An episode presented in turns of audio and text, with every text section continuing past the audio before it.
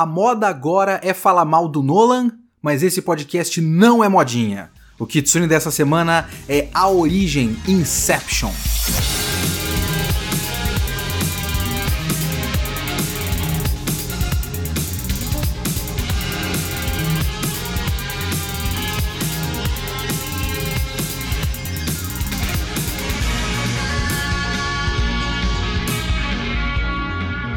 Eu sou o Leonardo Kitsune e o Kitsune da Semana é o meu podcast semanal para eu comentar o que eu quiser, do jeito que eu quiser.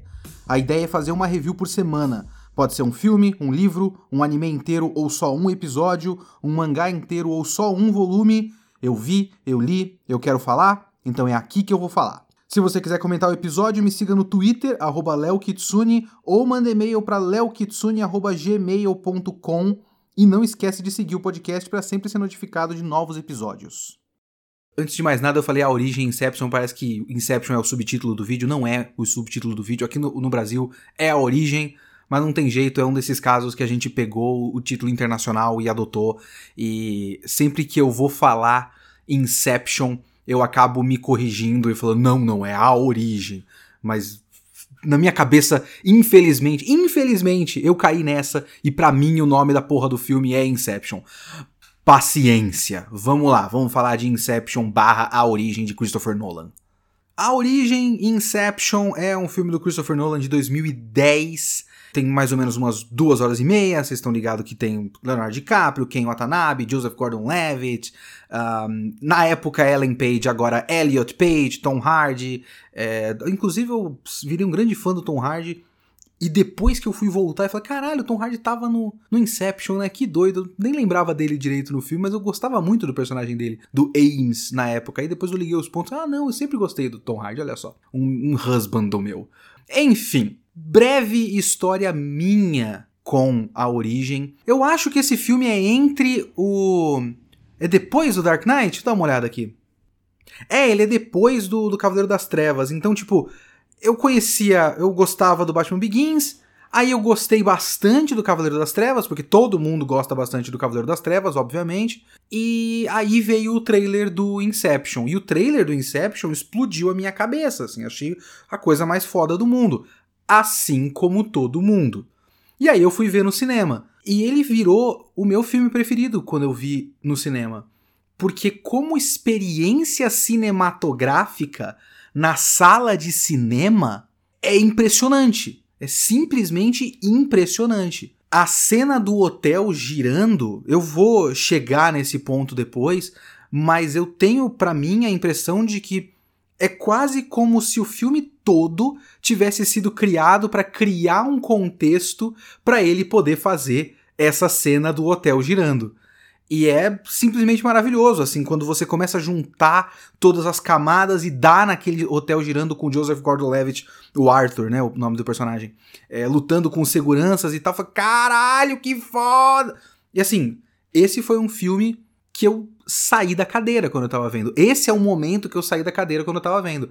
A coisa começou a acontecer e eu comecei a levantar, assim, com o braço no braço da cadeira e levantar um pouco e, e me aproximar da tela e falar: Meu Deus, o que, que tá acontecendo? Eu acho esse filme incrível, incrível. Eu achava na época esse filme absolutamente incrível. E essa deve ser mais ou menos a quarta vez que eu assisto, porque eu reassisti para fazer o podcast. Obviamente, o, o fator uau da coisa já passou um pouco, né? Então, eu não vi dessa quarta vez e fiquei, meu Deus do céu, eu estou sem fôlego, que filme impressionante. Não foi assim, não foi essa a experiência. Foi uma experiência muito mais analítica do que, do que emocional. É, mas eu ainda gosto muito. Então, esse é o primeiro passo aqui para vocês entenderem da onde eu estou partindo. Vou ter várias críticas ao filme mas eu ainda gosto muito desse filme. Eu acho não um filme bom, eu acho um ótimo filme. E essa coisa da experiência cinematográfica talvez explique um pouco toda a questão do Tenet. É, agora a moda é odiar o Nolan por várias questões, também porque tem todo aquele movimento internetico que uma coisa que é muito legal precisa em algum momento necessariamente virar não tudo isso. Se você tem um pequeno argumento, e o argumento no geral para o Nolan é o Interestelar, que o Interestelar é um filme que eu acho ótimo, até o final, e aí o final quase estraga o filme todo. Mas como tem esse final, e aí as pessoas começaram a pegar um pouco de bode do cara e tal. Teve o Dunkirk que é, ganhou uns créditos, mas aí teve todo o negócio do Tenet. O Tenet, para quem não sabe o contexto, é o novo filme do Nolan, que eu quero bastante ver, porque tem o tipo. Tem, tem cara de ser o tipo de filme que eu vou gostar muito. Mas o Nolan quis lançar esse negócio no cinema. E aí tem o fato de que estamos no meio de uma pandemia, no momento dessa gravação. Então não sei quando alguém vai poder ouvir esse podcast pós-pandemia. Eu espero que exista um contexto em que alguém ouça esse podcast e pense: nossa, é verdade, era a época do Covid. Que sonho. Mas enfim, estamos no momento, na época do Covid. E ele quis porque quis lançar esse bagulho no cinema, ele não quis lançar digital. Tem que ser no cinema. E foi um fracasso retumbante e é muito provável que o fracasso dele no cinema tenha acarretado no, no, na decisão da Warner de lançar todos os grandes lançamentos de 2021 direto na, na, na HBO, HBO Plus, HBO Max, como é que é o nome? Esqueci já. E aí isso pode acarretar basicamente no fim do, do método de distribuição cinematográfica em salas de exibição, o que vai mudar completamente a lógica da produção, e muita gente vai perder o emprego, muita gente vai se fuder. Então, é, num, num, num dominó, né? O primeiro passo, um dos primeiros passos, quer dizer, o primeiro passo foi, né? O coronavírus. Mas um dos passos, um dos dominós ali no meio, foi o Nolan querendo fazer com que o filme dele chegasse no cinema primeiro, porque a experiência cinematográfica é importante. E assim, de certa forma, eu entendo, eu acho que o Nolan tinha que ter colocado a mão na consciência e não ter insistido nisso no meio da porra da pandemia! Mas assim, para o tipo de coisa que o Nolan quer fazer, o argumento tem lógica, não no contexto atual, mas o argumento tem lógica, porque para mim, o que o Nolan faz é um cinema como metacomentário do cinema. É uma experiência cinematográfica sobre a experiência cinematográfica. Então é importante para ele criar a ilusão do cinema. A experiência de você assistir isso no cinema é importante pra caramba para o que o Nolan quer fazer. Então, eu entendo da onde ele parte, o que não tira o fato de que ele foi babaca pra caralho, mas eu entendo da onde ele parte. E eu vou eu vou chegar nesse ponto aqui. Vamos falar de a origem logo de uma vez, sem enrolar mais. Antes de mais nada, é importante falar sobre a estrutura da narrativa de, do Inception e da questão da hiperexposição do Nolan no geral. Qual é a história do Inception? Com certeza você sabe, mas tem que ter a hora da sinopse muito breve. Você tem o personagem principal que é o Dominic Cobb, que é o Leonardo DiCaprio. Ele fez algo no passado e ele não pode mais ver os filhos, a mulher dele morreu e ele não consegue mais entrar nos Estados Unidos. E ele é um cara que domina o método de entrar no sonho das pessoas. Tem uma máquina, a coisa que não é explicada nunca. Nesse mundo existe essa máquina. E essa máquina entra no sonho. E ele sabe fazer isso. Ele era um arquiteto, ele criava o ambiente do sonho. Ele não pode mais ser o arquiteto por motivos. E ele consegue um trampo com o Ken Watanabe, que é o Saito, ou Sato, do jeito que os americanos fazem, falam Sato. E o Sato contrata o Dominic Cobb para fazer o contrário. Em vez de ser uma extração, que seria o roubo de alguma informação na mente de alguém através do sonho, tem que inserir uma ideia Uh, fazer o inception de uma ideia, fazer uma, uma ideia se originar uh -huh, na cabeça de alguém que é um concorrente é, industrial do, do Saito. Essa é a história. Então você tem um mundo em que você consegue entrar no sonho das pessoas. E é toda uma grande desculpa do Nolan. Um, um contexto hiper complicado para fazer um filme de ação diferente. É basicamente isso. Eu acho esse filme estruturalmente sólido. Eu gosto muito da direção do Nolan no geral. É, sim, é uma, é uma direção. Como é que eu posso dizer? Meio sem alma o, o Nolan gosta muito por exemplo, desses protagonistas que são um cara sempre branco, os filmes do Nolan são extremamente brancos, é um cara branco com um terno muito bem cortado e o cabelo lambido. Porque o Nolan é assim. Ele é um cara branco com um terno muito bem cortado e o cabelo lambido. Ele dirige os filmes desse jeito. Ele tá sempre com o cabelo lambido pro lado. o Batman dele é assim, os dois caras do Grande Truque são assim, o Leonardo DiCaprio no Inception é assim. Então ele gosta muito dessa porra, né? É como se os filmes dele fossem um relógio. É uma coisa mecânica e a, a experiência cinematográfica de um filme do Nolan é você ver as engrenagens desse relógio por dentro agindo e fazendo com que a história aconteça. E num filme com uma premissa tão complexa quanto essa, nem, nem acho tão complexa, mas enfim, é uma premissa que precisa ser explicada, porque não é, não tá dentro da nossa realidade. Então, é um filme de ficção científica e é um filme que precisa explicar, ele ele se sustenta muito na ideia, na, na premissa principal, e ele precisa explicar essa premissa, e a explicação da premissa é parte da graça do filme. Então, a primeira hora desse filme é uma grande explicação, é uma grande exposição do negócio. Mas assim, eu acho que as reclamações do Nolan de ser hiperexpositivo, elas são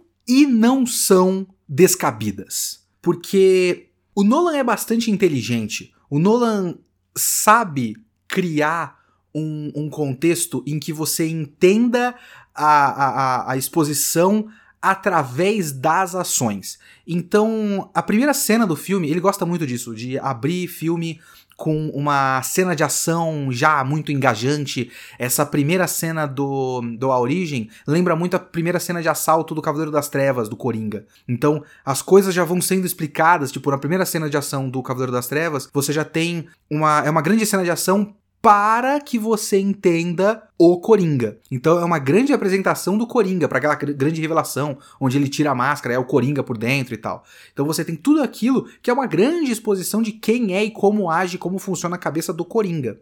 E nesse primeiro é mais uma explicação da premissa, obviamente, né? Menos do próprio Dominic Cobb, porque não tem muito o que explicar e a gente vai chegar nisso mais para frente também, mas é uma grande explicação do sistema. E é uma grande explicação do sistema através da ação, porque você já começa numa cena de ação super empolgante que você já vai começando a ver o sistema acontecendo. Você vê aquele bagulho do relógio, por exemplo. Quando ele vai trocando de ambiente, ele troca daquele grande salãozão temático japonês, que é do, do Saito, para aquela salinha, daquela, aquele quartinho que tem uma revolta lá fora e tal. Então quando vai passando de um pro outro, você vê o relógio aumentando a velocidade, diminuindo a velocidade. Então você vai entendendo que é um sonho dentro do outro e que a relação de tempo é diferente.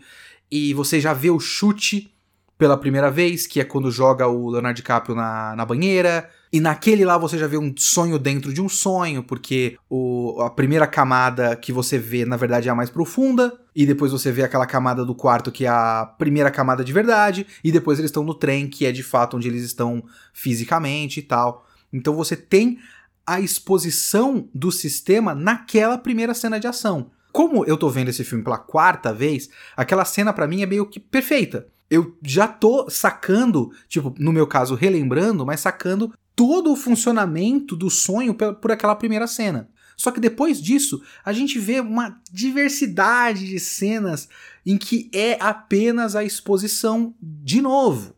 Principalmente porque eles estão explicando todo o funcionamento daquele mundo e daquele negócio do sonho para Ariadne, para ela passar a ser a arquiteta do grupo. Então você vê a, a, diálogos expositivos de como é o sonho, não sei o que, não sei o que lá, várias vezes para ela. Só que mesmo assim, tudo isso é dirigido como uma grande cena de ação. Porque assim, o A Origem, ele é ao mesmo tempo um filme de ação e um filme de assalto. É um assalto reverso, porque como eu já falei, eles não estão invadindo para pegar uma coisa, eles estão invadindo para colocar uma coisa, basicamente. Então é um filme de assalto reverso. Eu amo filme de assalto amo de paixão, eu adoro. Uma das minhas franquias, vamos dizer assim, preferidas do cinema é o Onze Homens e um Segredo. Eu simplesmente adoro. É, é bobo, é uma das coisas mais bobas que tem no cinema, mas eu adoro a bobeira do Onze Homens e um Segredo. Então ele é um filme de assalto, ao contrário, e um filme de ação. E essa primeira metade, ela é editada num ritmo que você não vê o filme passar, porque ela é editada como uma grande cena de ação. Mesmo que eles não estejam fazendo nada muito impressionante, mas é editado como uma grande cena de ação que não para. Então você tem aquele tipo de trilha sonora, principalmente, que é. Sabe? Que é aquela batidinha, como se você estivesse sempre planejando algo, que é o momento do planejamento do assalto num filme de assalto. Mesmo que precise de muita, muita exposição, ele tenta fazer a exposição de um jeito que seja engajante, de um, de um jeito que seja gostoso de assistir, que não seja um personagem parado contando o que vai acontecer. É como se você tivesse envolvido em algo que está em movimento, sabe? A exposição não é vamos parar para explicar. A exposição é o movimento. E essa é uma das melhores partes desse filme, para mim toda essa primeira metade. E é muito doido, porque tem uma coisa que eu, eu tinha ficado na minha cabeça para sempre, assim. Que o final do filme, ou seja, tudo que acontece a partir do momento que eles entram no sonho do Robert Fisher, que é o Killian Murphy. Killian ou Cillian? Eu acho que é Killian. Eu vou chamar de Killian. Quando eles entram na cabeça do Killian Murphy, que é o Robert Fisher, é, para mim era muito impressionante porque era tipo uma grande cena de ação e um grande clímax por 40 minutos. Só que não é 40 minutos, é mais de uma hora. O filme tem 2 horas e 20. São 7 minutos de crédito no final. Quando eles entram no avião para entrar na cabeça do cara, tá na marca de uma hora. Então é quase como se o terceiro ato inteiro do filme fosse mais de metade do filme. É muito doido. É claro que se você parar pra, pra quebrar o filme em atos, é possível que esse filme tenha mais de três, porque dá pra gente dividir filmes em mais de três atos. A estrutura de três atos não é universal. Então é possível que esse filme tenha, sei lá, cinco atos, que é uma. A estrutura shakespeariana é uma estrutura de cinco atos, inclusive. Então talvez ele tenha uma estrutura shakespeariana. Eu não parei para fazer a divisão do, do, roteiro desse negócio em atos. É, porque seria muito doido se o, se o terceiro ato fosse mais de uma hora e fosse mais a metade do filme, sabe? Mas pensando numa estrutura de três atos, talvez você possa pensar nesse filme como um primeiro ato, que é aquela primeira cena de ação, até o ponto que o Saito consegue convencer o Cobb, o Leonardo DiCaprio, a participar do, do, do, do Inception da coisa. E o segundo ato, toda a exposição ali daquele, daquela meiuca lá pra Ariadne. E o terceiro ato, todo o Inception, todo, toda a inserção dentro da mente do cara. E nessa estrutura seria um primeiro ato de 20 minutos, um segundo ato de 40 minutos e um terceiro ato de 1 hora e 10. O que é a mais absoluta doideira. Mas ele consegue fazer. Eu acho que isso, para mim, é um dos maiores méritos do, do Inception. É, é uma experimentação estrutural muito interessante. E ele consegue fazer todo esse terceiro ato, esse suposto terceiro ato de 1 hora e 10, é, não parar em nenhum momento e não ficar entediante ou não ficar sufocante. Quer dizer, para mim, porque eu realmente vejo como é possível você ter uma experiência cinematográfica com Inception que você chega num ponto desse terceiro ato de uma hora e dez e você já está de saco cheio. Porque você tá numa cena de ação gigantesca de uma hora e dez que não para tem os seus momentos de parar, porque ele precisa tá, ele precisa quebrar essa ação em certos pontos, e sempre que ele quebra a ação é porque ele precisa explicar uma nova coisa para que isso continue acontecendo. Então, eu acho impressionante, mas eu também vejo como é possível você achar um saco esse filme. Principalmente se você já está um pouco de saco cheio das explicações. Porque você pode estar de saco cheio das explicações de duas maneiras. Você pode já ter entendido tudo e estar de saco cheio do Nolan explicando de novo essas coisas para você, ou você pode não estar entendendo nada e ficar de saco cheio de um monte de explicação que nunca faz sentido. Que são duas experiências plenamente possíveis. Porque tem uma coisa nesses filmes do Nolan também. É, principalmente o Inception e o Interstellar. Que são filmes razoavelmente complicados e também razoavelmente expositivos que quando você vai para os círculos de internet ou de crítica ou de pessoas que se pretendem críticos de internet, como este aqui que vos fala, pretenso crítico de, de cinema e de anime e de mídia no geral, que olha para um negócio desse e fala: caralho, mas o Nolan também? Puta que pariu, explicando essa bosta de novo. ao mesmo tempo que eu lembro perfeitamente bem, tanto do A Origem quanto do Interestelar, que os dois filmes precisavam de infográficos e fluxogramas para explicar como a história funcionava. Então a questão de ele ser expositivo demais é meio relativa, porque às vezes as pessoas realmente precisam dessas explicações porque são filmes realmente complexos. Principalmente se você pensar de um jeito até meio preconceituoso no espectador médio, no lendário espectador médio. Para o lendário espectador médio, o filme do Nolan é um filme complicado demais. Para pessoas que estão é, que tentam assistir mais coisas variadas e principalmente para pequena bolha de internet que realmente acha que só existe a bolha da internet, o Nolan é expositivo demais e fica reexplicando coisas. Com razão. As pessoas acham isso com certa razão. Tem dois momentos desse filme que, que me deixam com muita raiva dessa hiperexposição do Nolan. Primeiro que tem o personagem do Arthur, que é o Joseph Gordon-Levitt. Ele não é um personagem, basicamente. Ele é um homem em exposição. Ele tem duas funções na história ou ele tá dando exposições, tem aquele momento no meio que, que é, tanto o Cobb quanto o Arthur explicam coisas pra Ariadne, e o, então o Arthur tem esses momentos de explicar coisas para ela, e ele também serve de escada para explicações.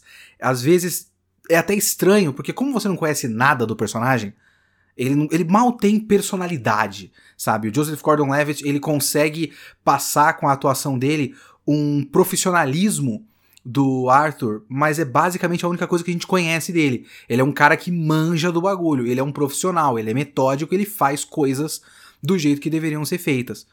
O que fica estranho quando você bate com momentos que parece que ele é um idiota, tendo dúvidas, fazendo perguntas para pessoas que vão esclarecer para ele, porque essa é a função dele na história. Mas então ele às vezes parece que não sabe de nada, quando ele deveria saber de muita coisa. Mas tem a cena, por exemplo, em que ele tá explicando lá que ele chama de escada de Penrose, que você pode fazer ilusões de ótica com a sua arquitetura do sonho. E ele faz aquela escada. Inclusive, pequeno comentário aqui. Sabe a clássica cena da cidade se dobrando sobre si mesma? Não vejo muita graça. Eu acho que já não via graça na época. Sinceramente, não via muita graça na época. Assim, bacana, ficou super bem feito. Mas, é, não vejo, não é, não é o bagulho que me, me pega visualmente em Inception. Eu gosto das ilusões de ótica. Eu gosto da Ariadne pegando os espelhos lá. Eu não vou entrar no mérito das compa comparações com Páprica, sinceramente, tá? É, vocês vão perguntar alguma hora, isso me importa muito pouco. É, se vocês querem uma comparação, Páprica é três vezes melhor do que Inception, ok? Satoshi Kon é um gênio, e absolutamente qualquer coisa que o Satoshi Kon tenha feito na carreira dele é muito melhor do que tudo que o Nolan fez. Ponto. Páprica também. Mas isso não importa para essa discussão. Não é uma comparação com, com Páprica. Foda-se se ele copi copiou de Páprica. Não me interessa discutir isso. É, mas eu tô ligado que tem uma cena no Páprica que é muito parecida com o espelho e tudo mais. Mas a Ariadne pegando o espelho e criando um corredor mais longo, muito legal para mim. Ficou visualmente muito interessante. E a escada de Penrose é uma cena muito legal. Só que assim, ele começa essa cena falando que você pode criar paradoxos. Aí eles dão a volta na escada e a escada é infinita, e aí muda de ângulo e você vê que a escada era uma ilusão de ótica e ele fala paradoxo. Beleza, já não precisava falar paradoxo. Eu já tinha entendido que era um paradoxo quando ele começou a explicar que era o porra de um paradoxo. Aí depois, lá na cena do hotel, muito depois disso, ele faz de novo isso, o que é uma cena muito legal. Eu adoro essa parte. Eu adoro, mais uma vez, eu vou falar de novo, a cena da porra do hotel girando. Para mim, é uma das coisas mais legais que eu já vi no cinema. Eu amo essa cena de paixão e basicamente tudo que envolve o Arthur sozinho no hotel. E aí, depois do, hotel girando, ele começa lá numa, numa perseguição contra um cara num, num, na escada, e aí ele dá uma voltinha na escada, e a escada também era um paradoxo, aí a, a, a câmera muda de ângulo, e ele fala de novo: Paradoxo. E, porra, eu sei, sabe? Já falou isso da outra vez. É, ele podia não ter falado. Tudo bem da primeira vez, vamos deixar a primeira vez. Mas da segunda, é realmente não confiar no público. É não confiar que o público vai lembrar de um bagulho que aconteceu no filme, porque ele já preparou o fato de que essas escadas podem virar paradoxos. Ele precisa falar pra gente paradoxo. É idiota, é muito idiota. Sim, de fato. E uma outra cena que me deixa muito irritado é porque ele dá uma estragadinha numa cena que é muito boa. Porque assim, eu já falei que esse filme é meio que um filme de assalto reverso, o que é uma das coisas que eu mais gosto desse filme. E filme de assalto tem uma estrutura clássica, que é o seguinte: você passa uma longa parte do filme com o planejamento do assalto. E o planejamento do assalto passa por as suas dificuldades próprias, de reunir equipe, de reunir recursos, de ter as ideias, de perceber que, ah, tal lugar é impossível de entrar, etc, etc, etc.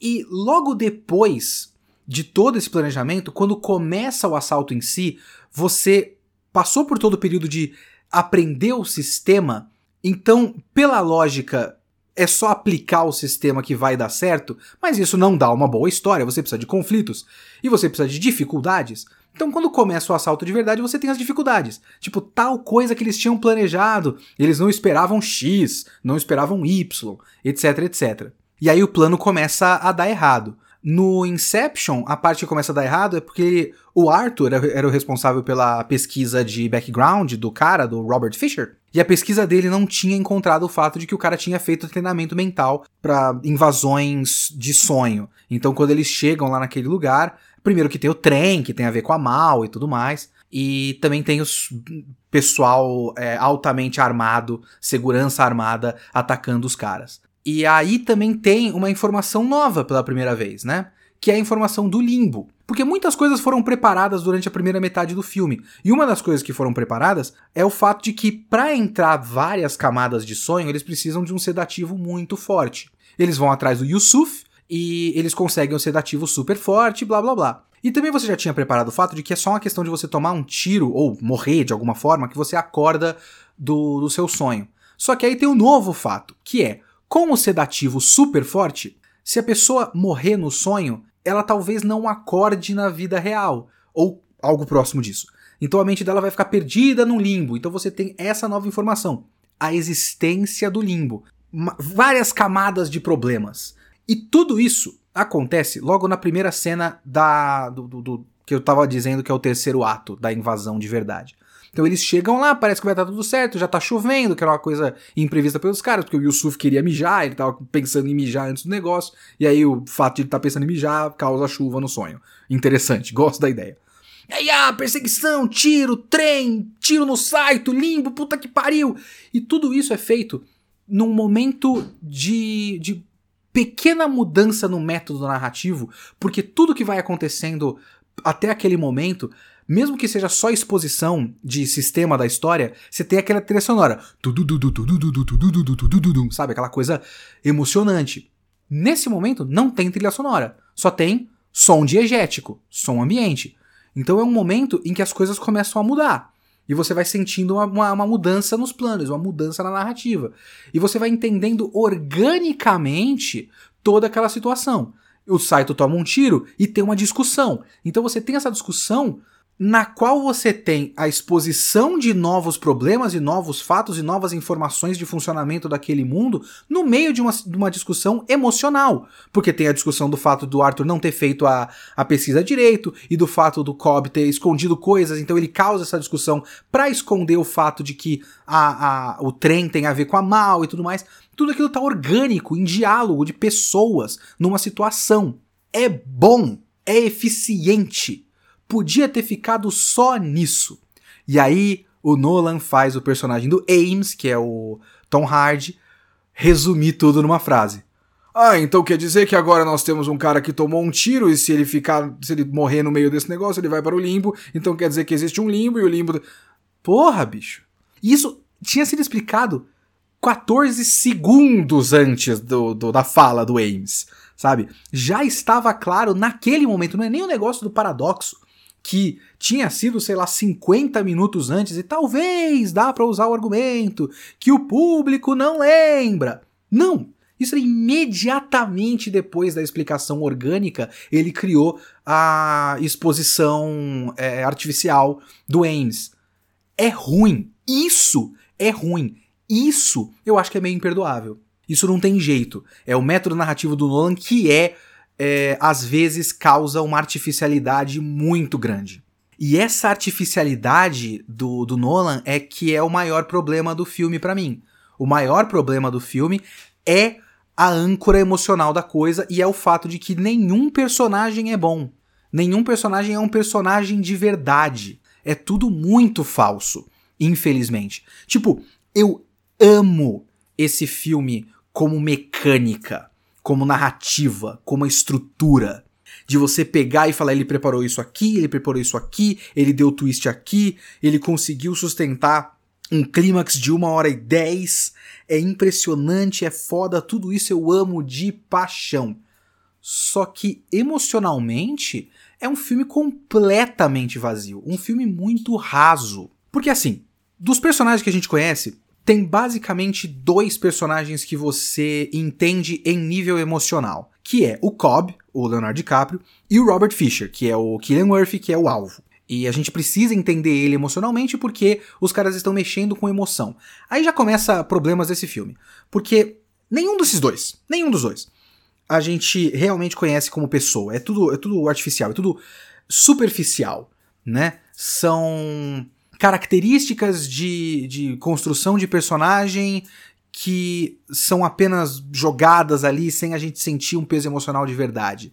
Você cita, é um checklist de características. Então, o Robert Fisher, por exemplo, a gente sabe que tem uma relação com ruim com o pai. Então é tudo, é só isso que a gente sabe sobre ele. Ele tem uma relação ruim com o pai. O pai dele é um grande magnata da indústria da energia, e é um pai rígido que nunca respeitou o filho. E o filho vive sob a sombra do pai e se sente muito mal com isso, tem muita, ele é muito ressentido de, desse, desse fato. Ponto. Acabou. Não tem muito mais do que isso. E esse é o grande problema, porque essa é uma história em que, por conceito, a história é sobre mergulhar fundo na psique de uma pessoa. Só que ela tá muito mais preocupada com a parte que de fato funciona perfeitamente lindamente bem, que é a estrutura narrativa, que é o funcionamento do mecanismo de invasão de sonho. Então a gente, a gente entende o sonho e a psique do cara através desse mecanismo e nada mais. Nada mais além disso. É pobre psicologicamente, emocionalmente, é pobre. E o Cobb é a mesma coisa. Sabe, é uma coisa parecida com o que eu falo do Kimetsu no Yaiba, por exemplo. E assim, eu realmente não gosto de Kimetsu no Yaiba e amo Inception, mas eu também não acho que só porque duas coisas parecidas acontecem em duas horas diferentes, é, a gente tem que aplicar a mesma crítica sempre. Mas a crítica aqui cabe e é basicamente a mesma coisa. Tem a família dele, ele ama os filhos, e a gente nunca vê a relação dele com os filhos, mas a história pede que a gente suponha que ele ama muito os filhos porque são filhos dele. E ele espera, a história espera que a gente é, entenda que ele amava a Mal, a Marion Cotillard, Marion Cotillard. É, a gente espera, a gente supõe que ele ama a esposa, amava muito a esposa e ainda ama a esposa, porque era a esposa. E é isso que pessoas fazem quando se casam com alguém que elas amam, elas amam essa pessoa que elas amam. Então ele ama a Marion Cotillard porque ele ama a Marion Cotillard. E é isso.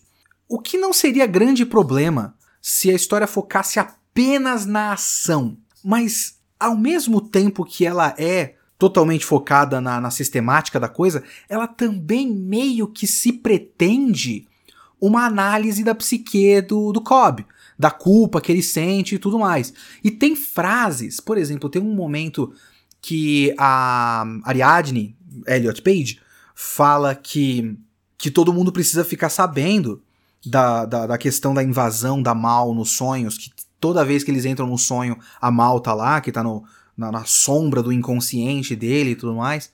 É, todo mundo precisa ficar sabendo disso, porque vai atrapalhar o plano. E ela diz o seguinte: quanto mais a gente entra fundo no Robert Fisher, mais fundo a gente entra em você, falando pro Cobb. Então, se a gente tá entrando fundo na psique do Cobb, a gente deveria estar tá entrando fundo na psique do Cobb. E não tá, porque não tem muita coisa lá. Quanto mais profundo a gente vai na psique do personagem do Leonardo DiCaprio, mais a gente percebe que é raso o personagem do Leonardo DiCaprio. É um checklist de características. Amor pela família barra culpa pelo que ele fez. Acabou. Não tem muito mais do que isso. Todo o resto do bagulho se sustenta pela atuação do Leonardo DiCaprio. é uma ótima atuação do Leonardo DiCaprio. Ele faz o máximo que dá para você entender pela expressividade dele e tudo mais, o quanto ele sente a culpa e com o tempo ele foi ficando cada vez mais descontrolado pela culpa. É tudo o Leonardo DiCaprio. Parabéns para o Leonardo DiCaprio. Parabéns para todo o elenco. É, o, o, ótimo elenco, muito bem escolhido pelo Nolan, que conseguiu pegar um, um roteiro que é basicamente o Nolan batendo punheta para si mesmo e criar personagens a partir de personagens que não existiam no roteiro. Parabéns! Grande mérito dos atores. Só que aí, meus amigos, é a hora de eu passar um paninho pro Nolan. Não tem jeito, vocês vão ter que aguentar eu passar pano pro Nolan. Porque se a gente tá falando da complexidade dos personagens, a gente tem que abordar o texto e tem que abordar a, as escolhas narrativas da coisa e tem que abordar a discussão se tudo aquilo é um sonho ou não. Eu não vou bater o martelo para vocês se aquilo é um sonho ou não.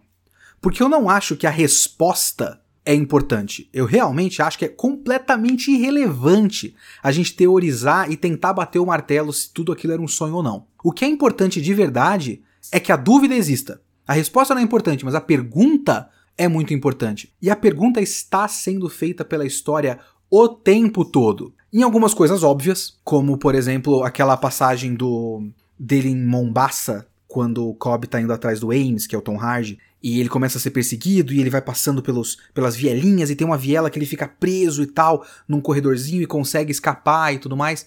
Aquilo parece muito um sonho no fato de que toda a discussão da coisa é sobre é, a Mal ter achado que aquilo era um sonho ou não, será que é um sonho, será que não é um sonho?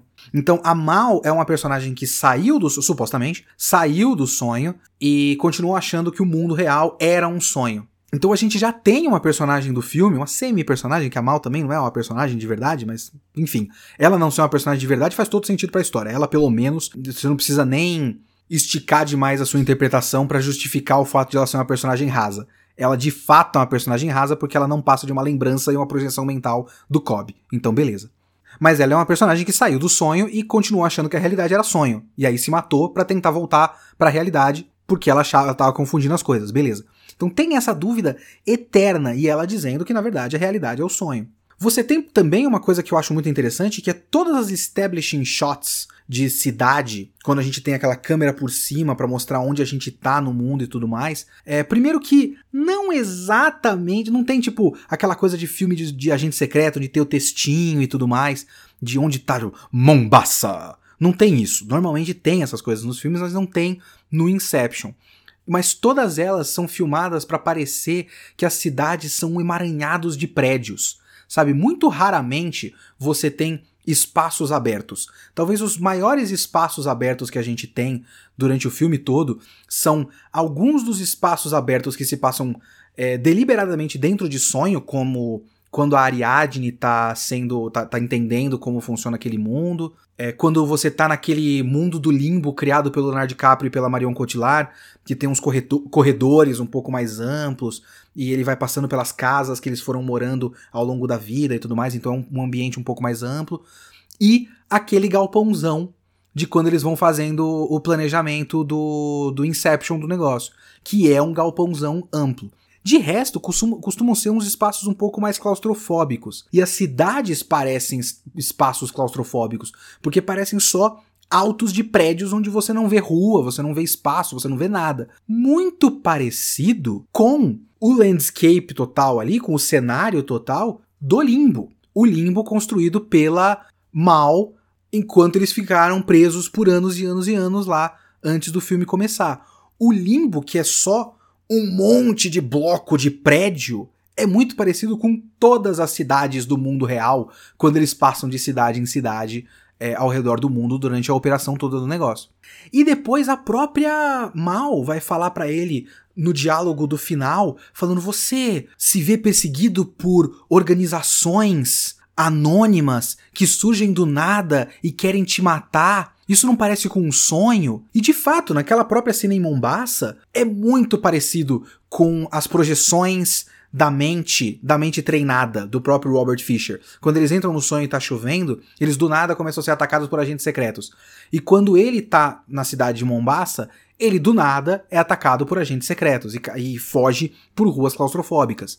Assim, o que acontece no mundo real é tanto esteticamente quanto, quanto funcionalmente, quanto narrativamente, igual ao que acontece no sonho. E aí você tem naquele mesmo diálogo no fim, o Leonardo DiCaprio, o Cobb, dizendo que a Mal não é real porque ele nunca vai conseguir imaginar ela em toda a sua complexidade. Ela é só uma projeção, é só uma lembrança, e ela nunca vai ser o ser humano completo que a que a Mal era em vida. Ela é só a maneira como ele se lembra dela, em sonho, na própria memória, no inconsciente dele. Então, mais uma vez justificando que ela não é uma personagem completamente formada, porque ela de fato não é uma pessoa. Dentro do mundo de Inception, ela não é uma pessoa. E aí, se você bate isso com a discussão de de repente esse mundo da realidade também é um sonho, é apenas mais uma camada de sonho, caso isso seja realmente um sonho, ninguém nessa história é uma pessoa de verdade. Então são todos personagens rasos, porque eles são apenas projeções mentais dentro do sonho, dentro do inconsciente. É possível. Eu acho uma interpretação plenamente válida e eu acho uma interpretação que o filme quer que você faça. O filme tá batendo na tecla o tempo todo de que talvez esse mundo, a realidade, o mundo real, antes de entrar na cabeça do Robert Fisher, por exemplo, esse mundo já seja um sonho. E aí você tem personagens como o Arthur, que não é um personagem, é só uma função. A própria Ariadne é uma personagem fraquíssima, sabe? Ela tem personalidade porque o Elliot Page é um ótimo ator, mas é basicamente isso. Então você tem muito pouco da Ariadne. É só uma arquiteta. Genial, muito rápida. Por quê? Porque é um gênio. Ponto. O Michael Caine falou que ela é muito boa. Então ela é muito boa. Sabe? É basicamente isso. Eu acho uma interpretação é, possível. E se você achar que eu tô só passando paninho pro, pro Nolan, paciência. Mas eu acho. Tipo, eu não tô nem dizendo que essa é a minha interpretação pro filme. Eu tô dizendo que eu acho que o filme quer que você ache isso. Ele quer que você chegue à conclusão de que na verdade todo mundo é uma projeção dentro de um sonho. Então, tanto o Arthur como os seguranças genéricos da cabeça do Robert Fisher são basicamente a mesma coisa. O que vai ser um exagero da minha parte de verdade, e é aí que se você quiser mandar um e-mail gigantesco para leokitsune.gmail.com falando Ô Kitsune, força na barra, né, bicho? Eu entendo completamente. Principalmente porque estamos num, num tempo agora, num zeitgeist, onde achar que o Nolan é um, um, diretor de merda, uma grande farsa, é o nosso modus operandi geral. É o, é o que todo mundo concorda coletivamente. Eu não acho. Eu realmente acho que ele não é uma farsa. E o que eu vou falar agora, se você acha que o Nolan é uma farsa e é um grande filho da puta, você vai ficar muito puto. É... Mas enfim, vamos lá. Se pegar, pelo menos. Eu não vi o Dunkirk, eu não vi o Tenet ainda. E eu vou tirar um pouquinho do, do Batman. Apesar do Batman eu realmente achar, eu falei isso no VideoQuest quando a gente fez o Batman do terceiro, o VideoQuest do terceiro Batman. Eu acho que os filmes do Batman são um grande exercício do Nolan para tentar chegar num ponto onde ele justifica a existência do Batman. Então é metalinguisticamente uma análise do gênero de super-herói como um todo. Não chega nem a ser uma boa análise, no fim das contas, mas eu acho que é uma tentativa dele de chegar num ponto e dizer: então, sob estas circunstâncias, sim, o Batman pode existir e ser necessário para o mundo. Eu acho que é mais ou menos isso que ele quer dizer no Batman. Mas pegando por Amnésia, é, Grande Truque e Inception, talvez o Interstellar, mas eu precisaria pensar um pouquinho melhor nele. Eu realmente vejo o cinema do Nolan como um grande meta-comentário sobre o cinema, sobre a experiência cinematográfica. Porque eu acho os filmes do Nolan isso tem consequências negativas, tem várias consequências negativas. Mas eu acho que o sistema, o cinema do Nolan, costuma ser um exercício de forma, muito mais do que um exercício de conteúdo. Ele acaba dizendo muito pouco no fim das contas. Ele não tem nada muito profundo para dizer sobre o nosso mundo, sobre a nossa sociedade no geral. É uma grande ode Olha só o, o, linguajar, o tipo de coisa que se eu ouvisse alguém falando, eu queria dar um soco na boca por falar desse jeito. Mas eu vou falar agora. É uma grande ode ao fazer cinematográfico. Olha que filho da puta que eu fui agora. Porque é sempre um exercício de forma. O amnésia, por exemplo, é uma maneira de tentar experimentar se dá para você criar um clímax contando a história ao contrário. Porque quando você conta a história linearmente, do começo ao fim, você tem um clímax no final, você encaminha, encadeia os acontecimentos para que o fim de tudo isso seja a grande conclusão. Ele conta a história em reverso e cria, mesmo assim, eu gosto muito de Amnésia, ele cria, cria um clímax contando o começo da história. Então, a grande revelação de como tudo começou é o grande clímax final da história. Aí você pega o grande truque e você tem basicamente uma grande ilusão. Você tem o cinema como a criação de ilusões. E o Inception, para mim, ele é meio que duas coisas. É uma maneira de fazer com que. de, de evoluir o cinema de ação, porque ele é um grande filme de ação é, que se sustenta na base de um conceito muito mais complicado do que o filme médio de ação, e aí ele consegue manipular a ação de, de maneiras diferentes. Tanto é que ele consegue encadear, que é uma das coisas que eu mais gosto nesse filme, encadear três cenas de ação é, paralelas e fazer com que uma influencie a outra em ambientes diferentes, mas todas elas são ligadas e todas elas são codependentes. Então ele consegue, é um grande exercício de forma. De certa forma, uma metáfora para isso é aquela cena do Arthur na, no elevador, quando ele empilha pessoas e depois explode uma bomba. Ele está empilhando essas pessoas para ter um grande clímax, que é aquela explosão. E assim, metodicamente empilhando essas pessoas, enrolando elas numa corda, numa trama, até ter essa explosão. Eu vejo isso como uma pequena metáfora do método Nolan de contar cinema. E também é um exercício de como fazer um clímax de 40 minutos, de 50 minutos, de 1 hora e 10, que eu também acho que ele consegue muito eficientemente. Assim, ele, como diretor de ação, ele tem os seus, os seus problemas. É, a cena final, por exemplo, tipo, eu gosto muito da perseguição na chuva, eu gosto muito da perseguição do Yusuf sozinho. Eu simplesmente amo, como eu já disse pela terceira vez, a cena da van capotando e do hotel girando. Eu gosto de todas as cenas no hotel. E aí você tem a cena na neve. A cena na neve é meio merda. Assim, não é nem meio merda, é bastante merda. Porque ele escolheu o cenário, o pior cenário possível para você ter essa cena. Porque você tem o pessoal chegando naquele grande lugar indefinido é, na neve, e você tem uma fortaleza ali, um complexo militar, um forte foda, e eles precisam chegar lá. E tem coisas que dependem do nosso entendimento do espaço que simplesmente não funcionam. Porque o Nolan não sabe fazer funcionar. Tem diálogos onde o Leonardo DiCaprio fala pra Ariadne, a gente consegue chegar lá em uma hora. Fala, não, é muito curto. Ah, mas você não criou um, uma maneira mais rápida? Fala, ah, criei uns dutos e tudo mais. E fala, não, ensina pros caras como é que é o duto e tal. Então, você precisa entender como os caras chegaram lá, porque a tensão da ação depende de você entender a dificuldade de chegar naquele lugar. Só que aí você vê algumas sequências ali do, do Ames jogando uma granada, explodindo uns caras e tal, e aí eles já estão lá.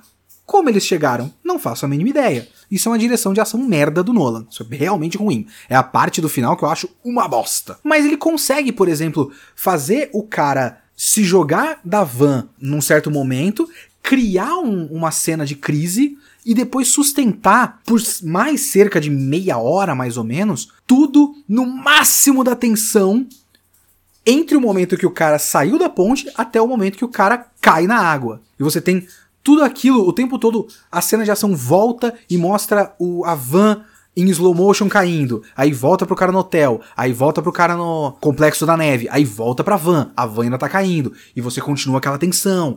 Então é um grande exercício de, de manter a tensão da, da cena. E como exercício de forma, eu acho genial. Com os seus problemas, com as suas falhas aqui e ali. Mas eu acho genial. E eu acho muito interessante que tudo isso seja feito em sonho. Porque tem certos momentos, eu, eu identifico pelo menos principalmente naquelas cenas no, no hotel. Porque assim, tudo aquilo é um teatrinho. Tudo isso é eles entrando no sonho do cara e tendo uma sequ... várias sequências de ação, e nada daquilo tá acontecendo de verdade, nenhuma morte é uma morte de verdade, mas ele cria mecanismos ali, ah, o limbo e tudo mais. É, mesmo assim, é, é recuperável. Tipo, o Saito fica perdido no limbo, mas o Leonardo DiCaprio consegue recuperar ele depois de um tempo e tal, blá blá blá. Mas tudo aquilo é um teatrinho. É tudo um teatrinho. Nada daquilo tá acontecendo de verdade. Nada daquilo é no mundo real. É, então você tem algumas cenas onde eles estão entrando na, na, na porta ali, é, quando eles estão encenando que eles estão protegendo o Robert Fisher e entra no quarto de hotel e tudo mais e acha a maleta e blá blá blá.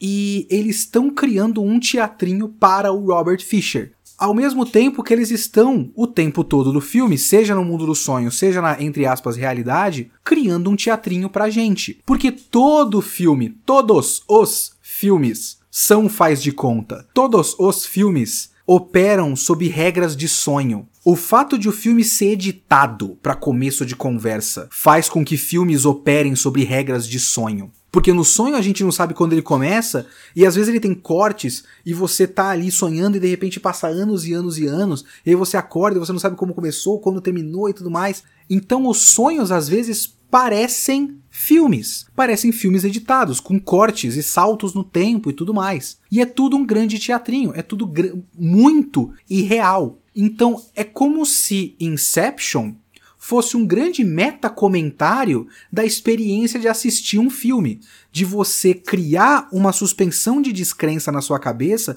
para você acreditar naquele monte de bobagem. Porque o filme, no fim das contas, é um monte de bobagem. E Inception é um monte de bobagem. E é o Nolan olhando para você e dizendo: Isso aqui é um monte de bobagem. Tudo isso aqui é um sonho. Você tá ficando tenso com essa cena de ação, mas ela literalmente, nem no mundo desse filme, ela literalmente não está acontecendo. É tudo uma grande bobagem. E eu gosto disso. Eu acho interessante como exercício. E aí isso também cria, de forma metalinguística, justifica de certa forma o quanto os personagens do Nolan no geral não parecem humanos. Porque o Nolan não se preocupa com os personagens parecerem humanos. Porque ele não quer simular a realidade.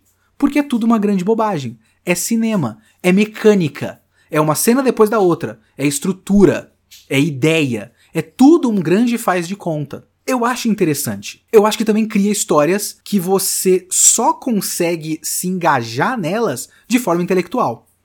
É muito difícil se emocionar com o cinema do Nolan. E quando ele tenta, fica piegas pra caralho, que é o fim do Interestelar. É o Nolan tentando ser Spielberg, tentando te emocionar em nível humano. Só que nada do que ele faz é humano. É tudo um relógio um relógio quadrado, um relógio limpo, higienizado, clean, uma grande loja da Apple do cinema. É fascinante, mas é completamente desumano. Eu não vejo particularmente um problema com isso, de verdade, porque eu também gosto de entrar em histórias, entrar na ficção dessa maneira, entrar com três, três passos para trás, sabe? E pensar em como a pessoa que criou aquilo pensou naquilo. Eu gosto disso. Então, para quem, olha, eu falando como se fosse um floquinho de neve especial, mas para quem pensa nas coisas dessa maneira, é, é, interessante como mecânica, sabe? Mas é completamente desumano e completamente é, artificial e, e, superficial como, como ideia, como mensagem. Basicamente não tem. Eu não consigo olhar pro Inception e pensar, ele quis dizer isso para mim. Eu só consigo pensar que é o Nolan olhando pro cinema e falando, caralho, fazer filme é da hora, né? E é isso.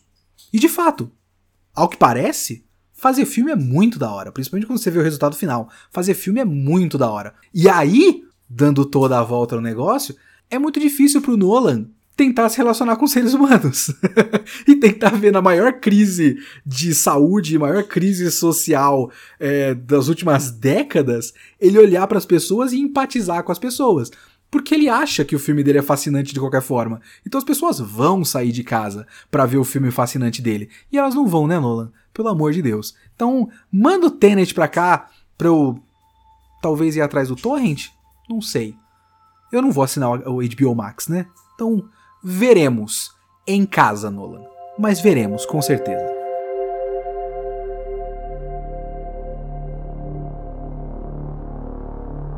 Pois bem, vamos para a leitura de e-mails do podcast 24 sobre Decadence.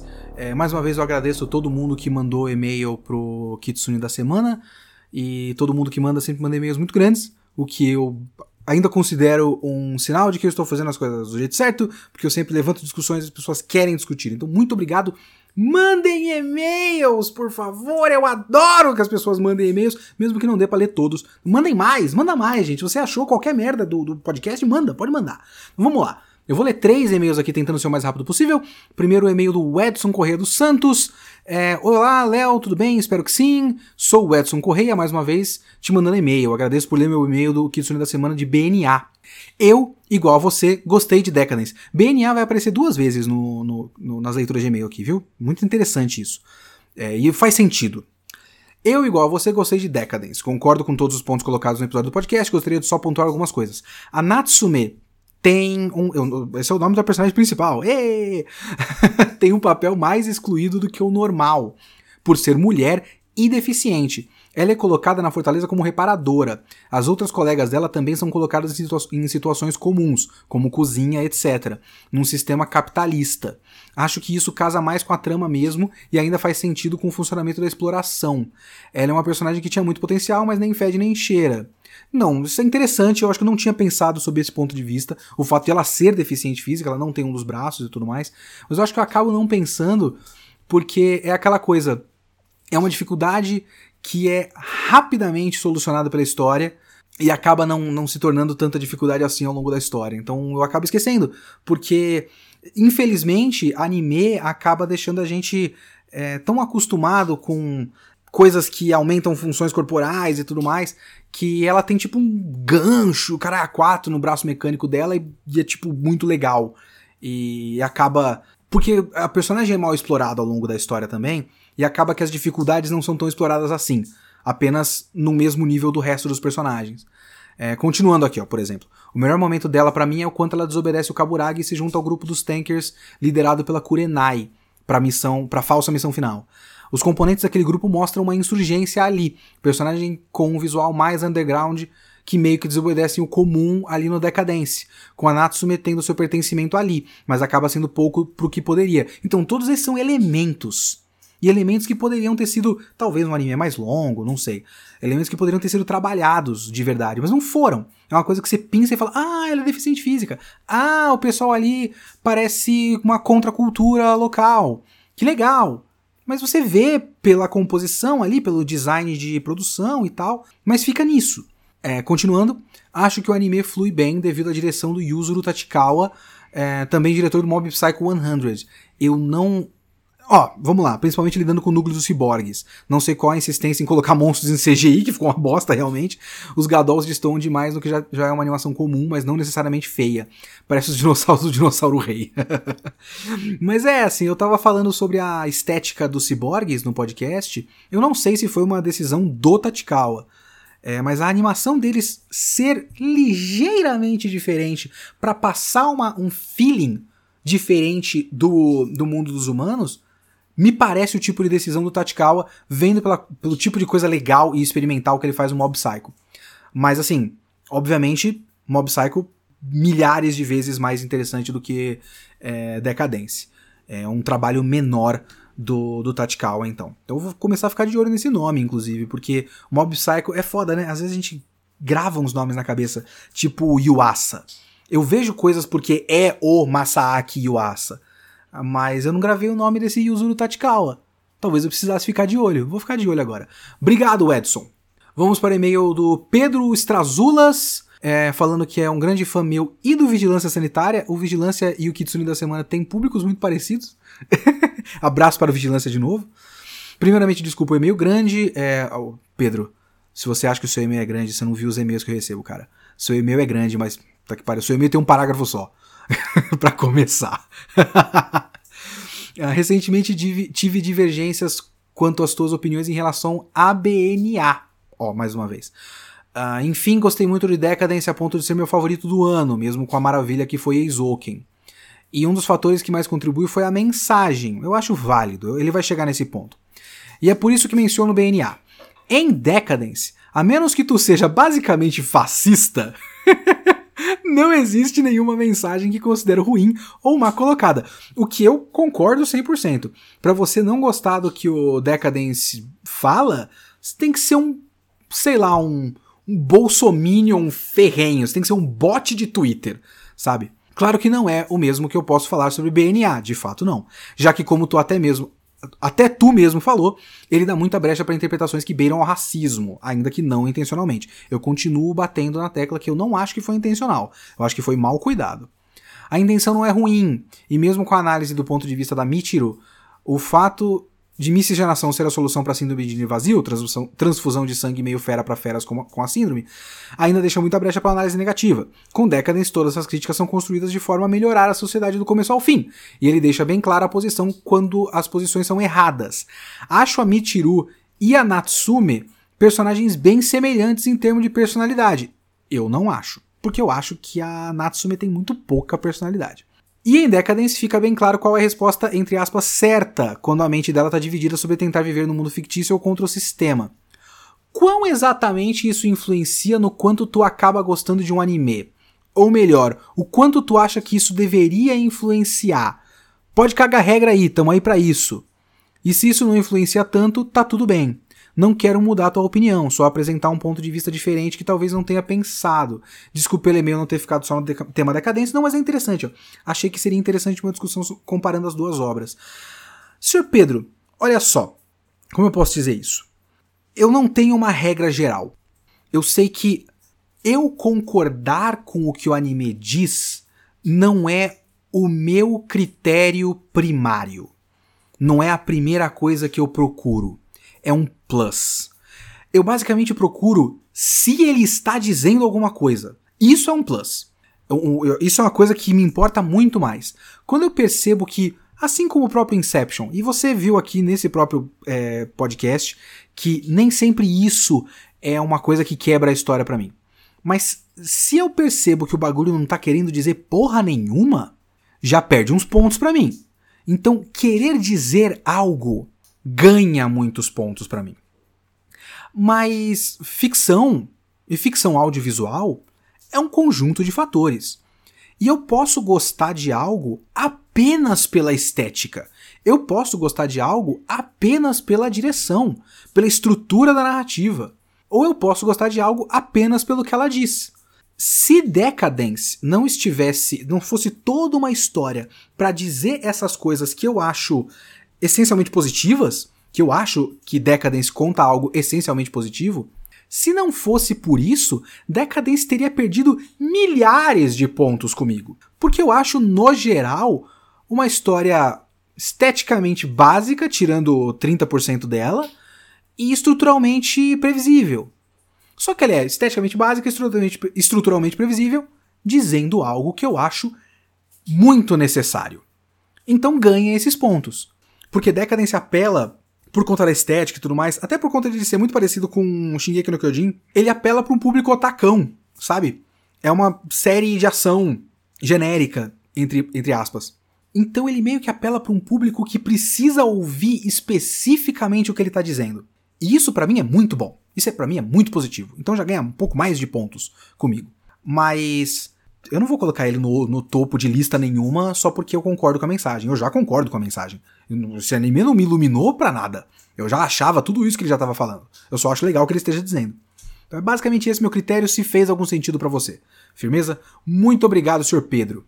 E agora vamos para o e-mail do Bruno, o Bruno Lick. E o Bruno, se eu não me engano, é inclusive do próprio podcast midiático que eu participei esses dias sobre problematizações, inclusive. Senhor Pedro, se você acha, acha que o seu e-mail é grande, você não viu o e-mail do, do, do, Bruno.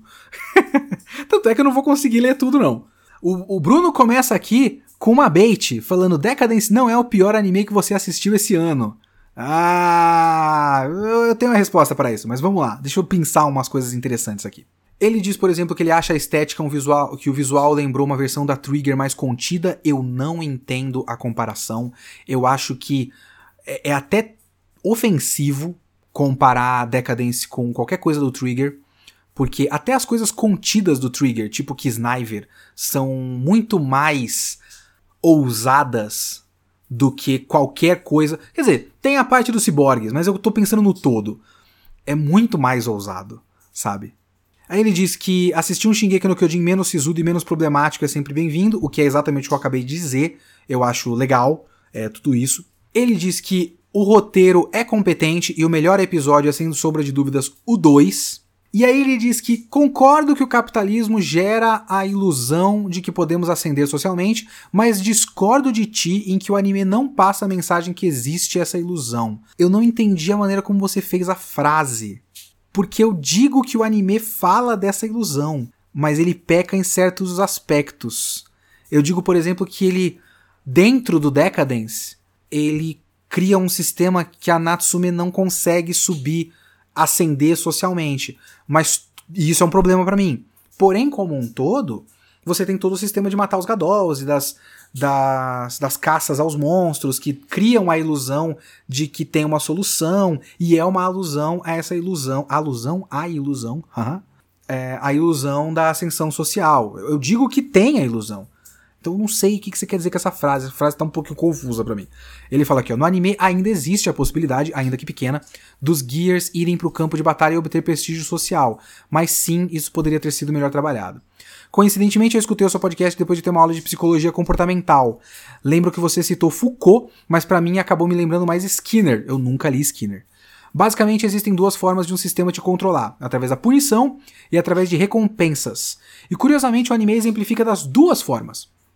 Os humanos matam os Gadolls pelo medo da punição, nesse caso morrer, enquanto os ciborgues fazem isso pelo prestígio. No entanto, segundo as discussões que tive em aula, a segunda ocorrência é mais eficiente e mais perigosa, pois dá a sensação de uma falsa liberdade que o indivíduo tem. Que o indivíduo tem escolha do que está fazendo. E nessa perspectiva, os ciborgues talvez sejam mais alienados que, próprio, que os próprios humanos, que é um twist pro final da história, né? Deixo aqui uma frase que me impactou naquela aula. Não existe atitude de rebeldia maior do que ensinar os mecanismos de controle para o povo, e nisso, decadência é bastante positivo. Não consigo ver a Natsume como uma não personagem, porque ela tem algum desenvolvimento, apesar de não ter exatamente um arco de personagem. Eu, eu realmente não acho, cara. Eu realmente não. E ele diz aqui, ó. Por fim, Decadence não foi o pior anime que você assistiu este ano, pois você assistiu uns nove episódios de Somali. Mas aí eu não vou considerar porque eu não terminei Somali. Eu larguei. Eu tô falando de animes que eu assisti até o fim. Eu, não, eu mal consigo avaliar totalmente a qualidade de Somali, porque eu não posso dizer como ele é no, no total. Eu não vi o fim. De repente o final é muito foda. Eu só não aguentei. Então, Decadence continua sendo o pior anime que eu vi, o que significa que ele era bom o suficiente para eu ver até o fim, e ele é um bom anime. É isso. Valeu, Bruno. Então vou falar bem baixinho agora para vocês ouvirem esse barulho de chuva que começou a chover durante a gravação. Ficamos por aqui com mais um Kitsune da semana. O próximo Kitsune da semana, foda-se, é o filme do Mortal Kombat. Eu quero reassistir Mortal Kombat. Eu vou falar sobre Mortal Kombat aqui no Kitsune da semana. O primeiro filme do Mortal Kombat. Abraço e até semana que vem. Falou.